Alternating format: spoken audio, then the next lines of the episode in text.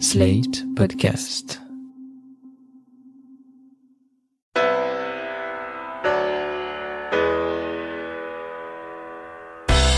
Bonjour et bienvenue dans Le Monde devant soi, le podcast de Slate.fr qui revient chaque semaine sur l'actualité politique française et internationale avec Jean-Marie Colombani, directeur de la publication de Slate.fr. Bonjour Jean-Marie. Bonjour Christophe. Avec nous également Alain Frachon, éditorialiste au Monde et spécialiste des questions internationales. Bonjour Alain. Bonjour Christophe. Alors cette semaine, le monde devant soi va être évidemment consacré intégralement au cinquième président de la cinquième République, Jacques Chirac, mort le jeudi 26 septembre à l'âge de 86 ans. Pour commencer cette émission, Alain et Jean-Marie, je vous demanderai un mot, un seul pour résumer Jacques Chirac. Jean-Marie abracadabrantesque, qui est le mot d'un poète et qu'il applique à sa situation personnelle qui est euh, sous le feu d'un certain nombre d'accusations qu'il qualifie d'abracadabrantesque. Alain? Un Français, l'incarnation de la France dans toutes ses contradictions, un homme qui a su être progressiste par moments, euh, contre la peine de mort, défendant Simone Veil lorsqu'elle est attaquée par son propre parti euh, sur la loi sur l'interruption volontaire de grossesse, et un homme qui, qui votera aussi pour François Hollande. Jean-Marie, dans l'article que vous avez signé hier sur Slate.fr, vous parlez du legs contrasté de Jacques Chirac. Jacques Chirac, écrivez-vous, n'est pas le roi fainéant moqué par Sarkozy, il a fait bien plus que ce qu'on lui prête.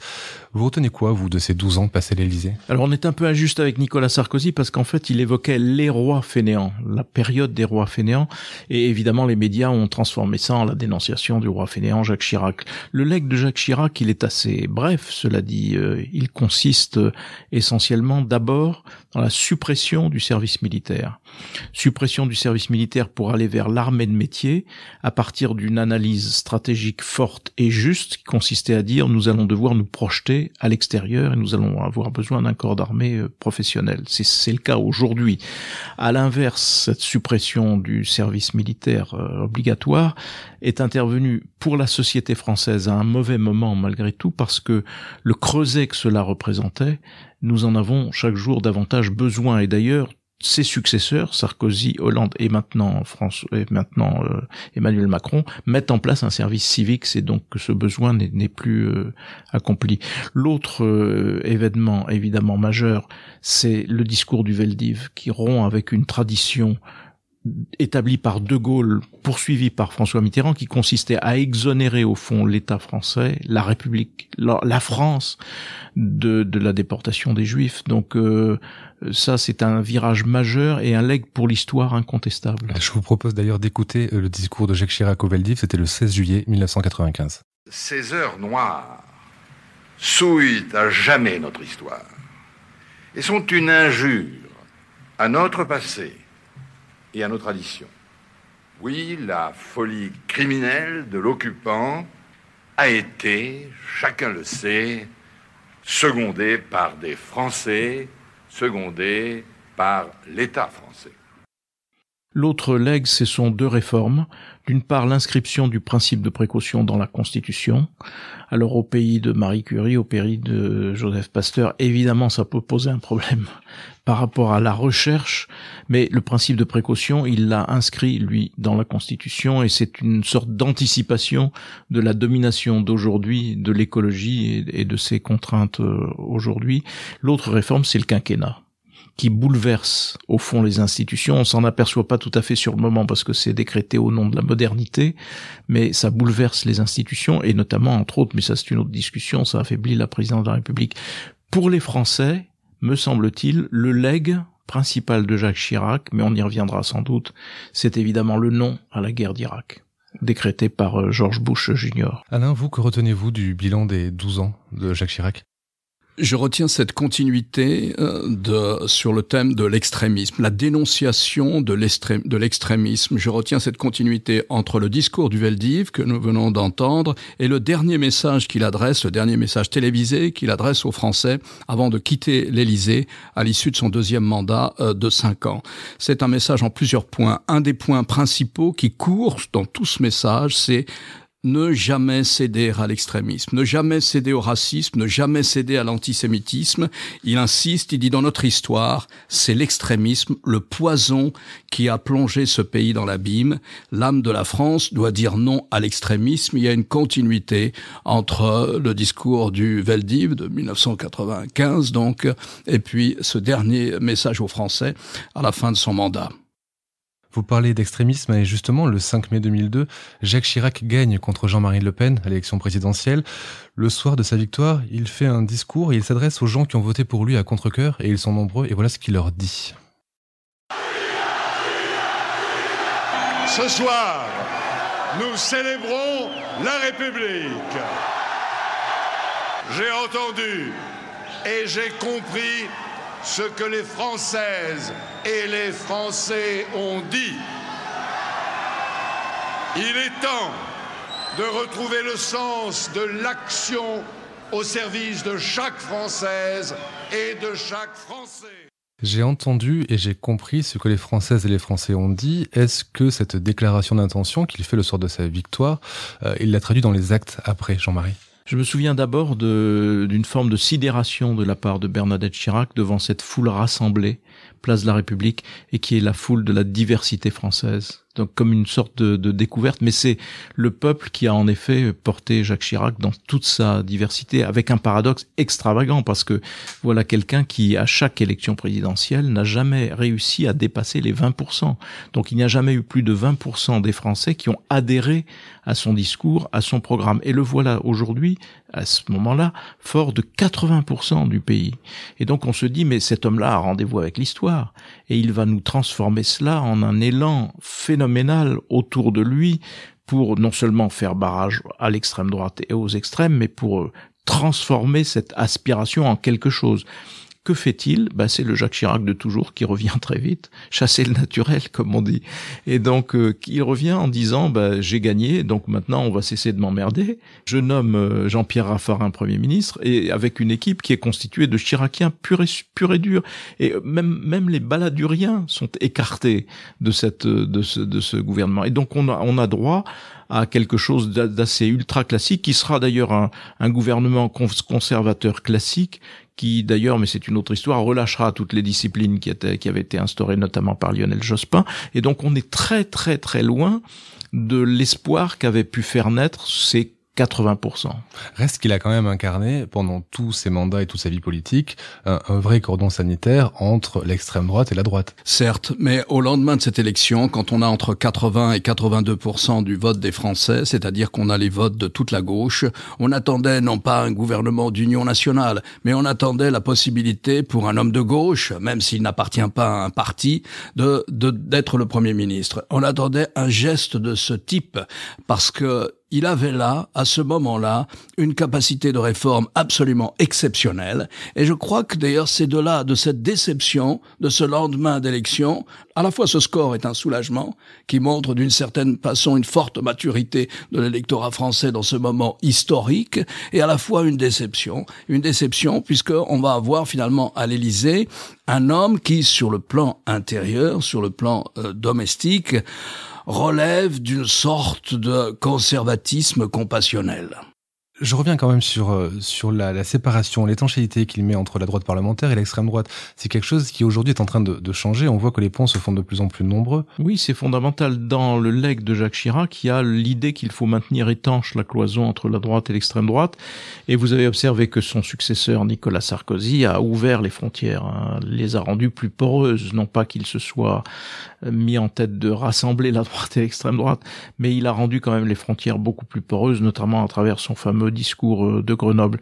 Et aujourd'hui, une bonne partie de la droite, euh, de ses héritiers, à travers dans le parti Les Républicains, sont tentés évidemment par euh, de, de ne pas suivre cet enseignement majeur pour Jacques Chirac. Son deuxième mandat, son quinquennat, a pu décevoir sur le plan intérieur, mais il y a un point sur lequel tout le monde s'accorde à reconnaître une certaine superbe de Jacques Chirac, c'est quand il dit non à la guerre en Irak.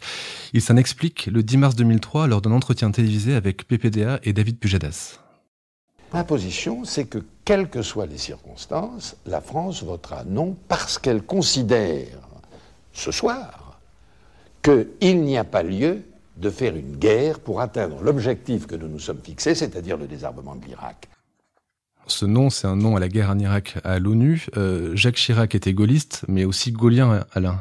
Oui, tout à fait. Ce nom était gaulien, c'est-à-dire qu'il avait une représentation du monde parfaitement juste et exacte, même prophétique en ce moment-là, parce que si on continue à écouter l'interview, il dit cette attaque sur l'Irak renforcera le terrorisme et étendra le terrorisme à toute la région. C'est exactement ce qui s'est passé de 2003, à partir de 2003 et dans les années qui vont suivre. Alors Gaulien, oui, parce que il voit juste, il a raison, c'est prophétique, c'est un, un, moment important de la politique étrangère française, certainement. Derrière, il y a très aussi, ce désir d'un monde multipolaire, ce désir d'un monde qui ne soit plus, d'un monde occidental, qui ne soit plus dominé par les États-Unis. C'est à la fois son ouverture sur le monde, et c'est un homme d'ouverture sur le monde, hein, sa passion pour les peuples premiers, c'est un homme d'ouverture sur l'Afrique, mais plus encore sur l'Asie, il porte ça en lui, mais aussi une manière de relativisme culturel à l'égard des valeurs que porte l'Occident.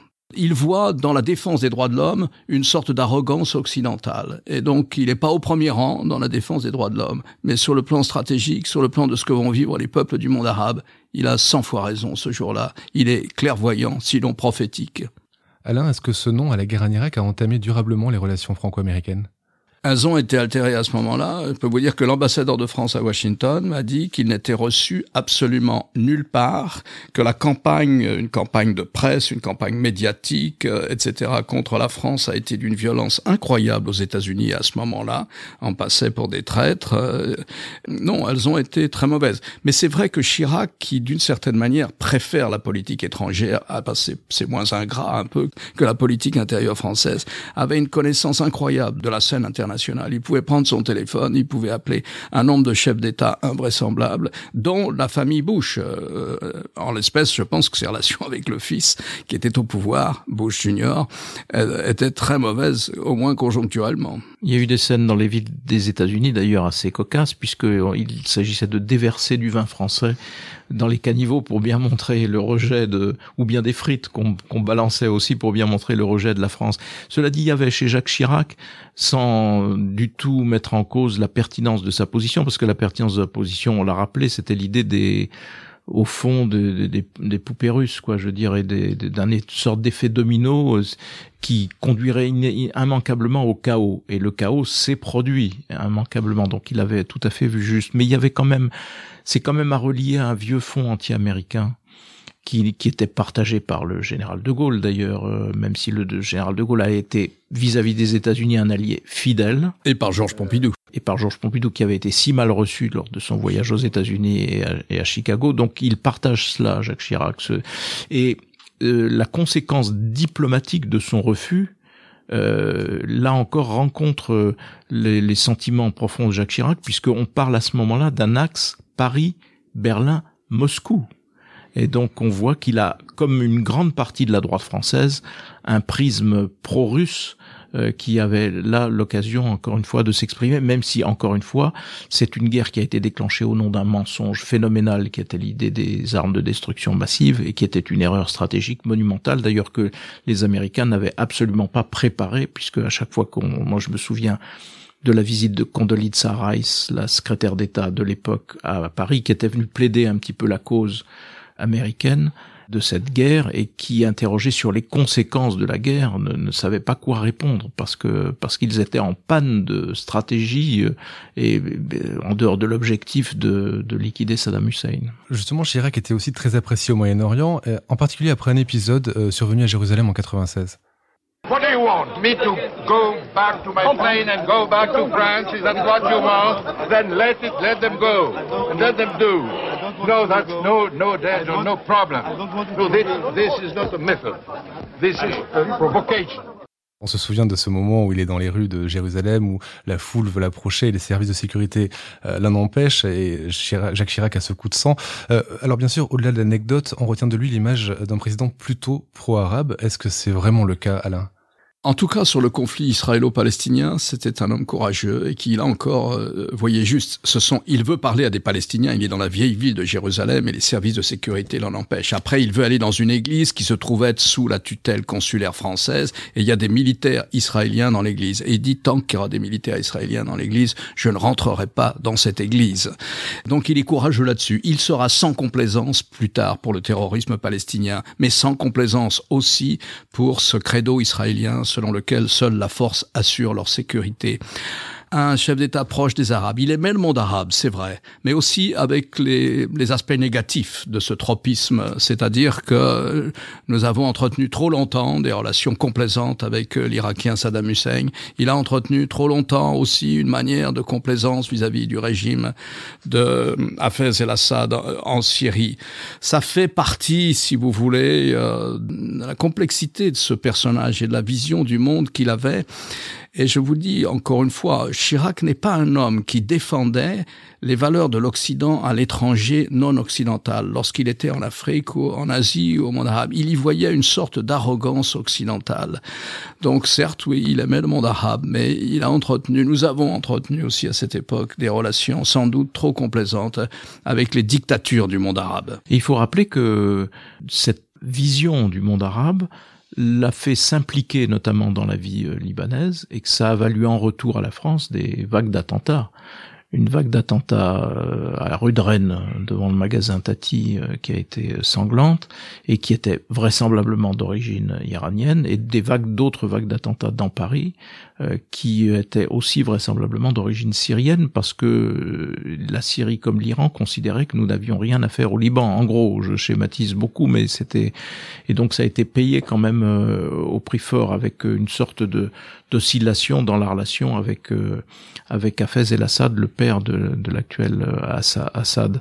Par ailleurs, dans l'extrait qu'on a en, écouté de sa réaction instinctive euh, à Jérusalem, il y a une donnée essentielle de la personnalité de Jacques Chirac. Et j'en veux pour preuve la, la guerre en ex-Yougoslavie où, rappelez-vous, la formule de François Mitterrand, c'est nous n'allons pas ajouter la guerre à la guerre. Aussitôt élu, Jacques Chirac réagit militairement, considérant que nous n'avons pas à être euh, des soldats européens et français, n'ont pas à être malmenés par euh, les belligérants sur place. Et c'est lui qui réagit et qui réagit fortement. Il n'accepte pas cela. Et ça, c'est une, des marques de sa personnalité. C'est un moment très intéressant aussi de, de, de la vie de, du chef de l'État en, en, politique étrangère. Des, des militaires français sont humiliés et sont chassés d'un pont par euh, les soldats serbes pas simplement des miliciens serbes de Bosnie-Herzégovine, mais des soldats serbes de l'armée de Belgrade. Et euh, il ne supporte pas cette image à la télévision. Et il est le premier à réagir. Et c'est le début parce qu'après les Américains vont intervenir, Bill Clinton va intervenir, mais c'est d'abord Chirac. Il crée une force de réaction rapide sur place, et c'est cette force de réaction rapide très largement composé de l'armée française, naturellement, qui lave l'affront subi par, euh, par les Français sur ce pont. C'est intéressant parce que la tradition française était plutôt d'être pro-serbe. Et cet acte dont parle Jean-Marie est le début de l'esquisse de la levée du siège de Sarajevo, parce que c'est après cet acte que euh, Bill Clinton, que l'aviation américaine va intervenir et va chasser l'artillerie serbe des collines qui sont autour de Sarajevo. Angela Merkel a réagi euh, au décès de Jacques Chirac. Elle a dit pleurer euh, un grand homme d'État et un grand Européen. Est-ce que Jacques Chirac a été un grand Européen? Euh, Oui et non. oui, dans la façon dont il s'est exprimé, notamment à la fin de son mandat, sur la nécessité de ne pas abandonner l'idéal européen. Non, parce qu'il était plutôt a-européen à mes yeux. C'est-à-dire, c'était quelqu'un qui considérait l'Europe comme une donnée, une donnée d'existence, et non plus comme une ambition non plus comme l'ambition française que c'était au départ. Et je pense que l'Europe ne peut pas avancer si la France ne considère pas que c'est son ambition.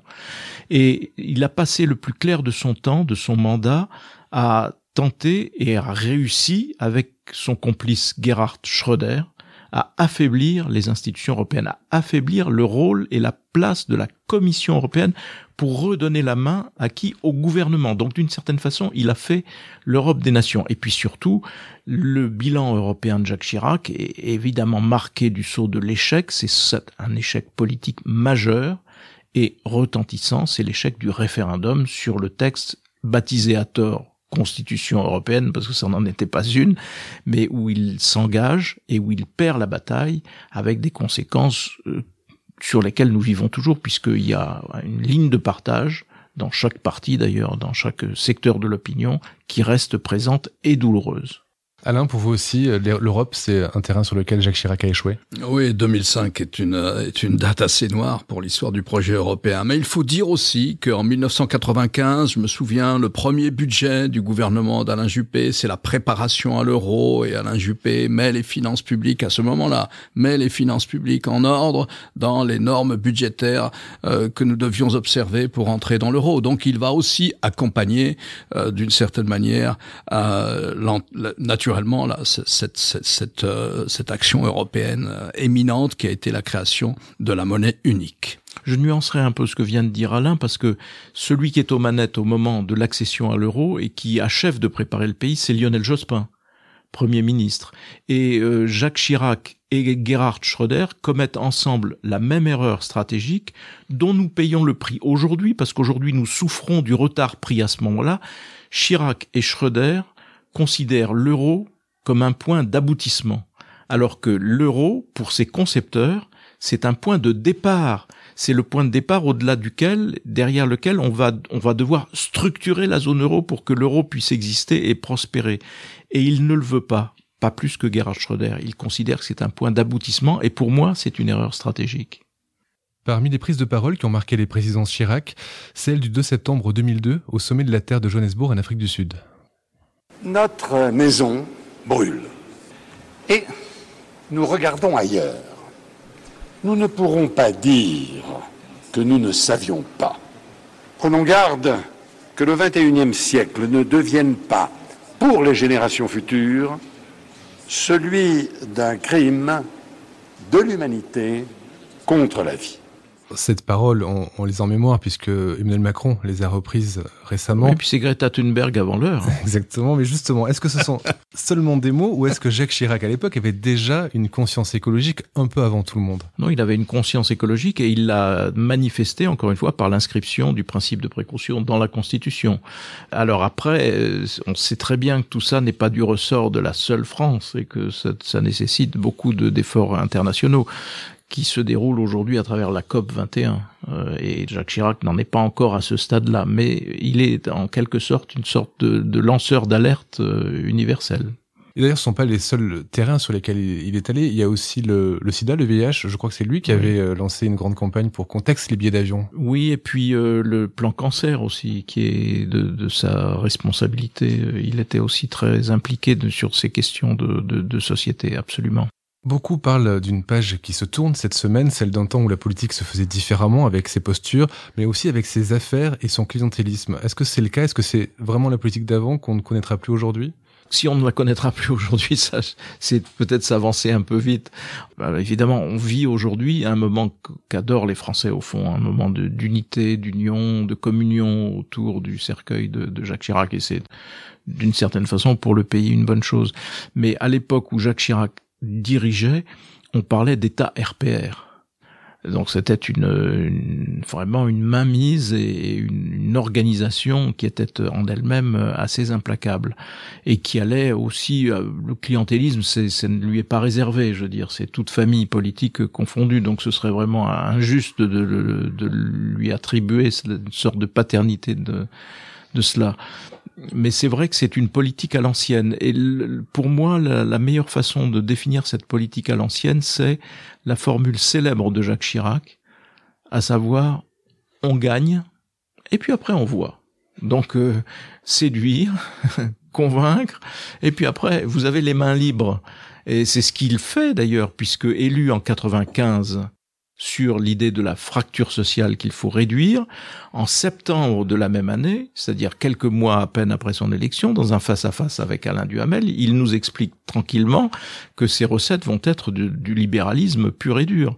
Et il s'avance vers une réforme des retraites qui lui sera le mur le mur pour, pour Alain Juppé. Et donc c'est l'illustration de cela. C'est ça la, la, politique à l'ancienne, c'est-à-dire euh, on considère que les sujets sérieux, on en parle le moins possible pendant les campagnes électorales pour ne pas effrayer qui que ce soit, et ensuite on avance euh, à sa guise. Ça, cette époque-là est évidemment euh, terminée. C'est de la vieille politique, Jacques Chirac, pour vous aussi Sans doute, parce que je crois qu'on prête exactement la même réaction à François Mitterrand, euh, c'est-à-dire on gagne, et après on voit. Alors on gagne sur un programme qui est plus prononcé, sur une vision de la France qui est affirmée, euh, prononcée, plus que chez Jacques Chirac. Mais c'est la même réaction. La politique à l'ancienne, c'était ça aussi. On peut plus faire ça. Un mot simplement. Il fait l'essentiel de sa vie politique alors qu'il n'y a pas encore de loi sur le financement des campagnes électorales. Oui, c'est une autre époque parce que la relation à l'argent et la relation à l'État est très très très différente. Elle part de quand euh, Bonaparte voulait remercier un ministre, il le remerciait, il le démissionnait donc en quelque sorte, mais ce ministre partait avec la cassette du ministère. C'est une tradition qui a perduré jusque sous la quatrième République et sous la cinquième, il y a eu des pratiques qui étaient au-delà du, du, raisonnable et qui ont été petit à petit corrigées. Une première loi Rocard, puis d'autres lois sont venues évidemment mettre de l'ordre, de la transparence et de la régularité dans ce qui ne l'était pas. Et Jacques Chirac incarne une période où ça ne l'était pas du tout contrôlé et c'était encore, encore une fois, euh, euh, j'allais dire, on agit à sa guise dans tous les sens du terme. Sans se raccrocher aux affaires et à ces pratiques troubles, est-ce qu'il y a pour vous, ce sera ma dernière question, euh, actuellement des héritiers de Jacques Chirac dans le paysage politique français? On pense évidemment à François Barouin, mais est-ce que vous voyez d'autres personnes qui portent ce chiracisme? Celui qui a été l'héritier politique de Jacques Chirac, c'est François Hollande d'une certaine façon, dans la façon d'être, dans la façon aussi de d'être euh, assez proche du, terrain, comme on, comme on dirait. Mais il n'y a pas de, de, successeur vraiment, parce que encore une fois, on est dans un autre cycle. Le, le cycle, au fond, euh, le grand cycle mitterrandien, dont fait partie Jacques Chirac, s'est achevé avec la non-présentation devant les électeurs de François Hollande. Et donc on est rentré dans vraiment tout autre chose aujourd'hui, me semble-t-il. Malheureusement, on vit une époque de polarisation politique extrême, où euh, l'adversaire est un ennemi, où euh, si j'incarne le bien, euh, vous incarnez le mal, si j'incarne le vrai, vous incarnez le faux.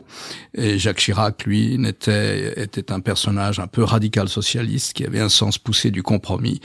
Et moi, je regretterais cela. Vous diriez que c'était le dernier grand président? Ah non, le dernier grand président, c'est François Mitterrand.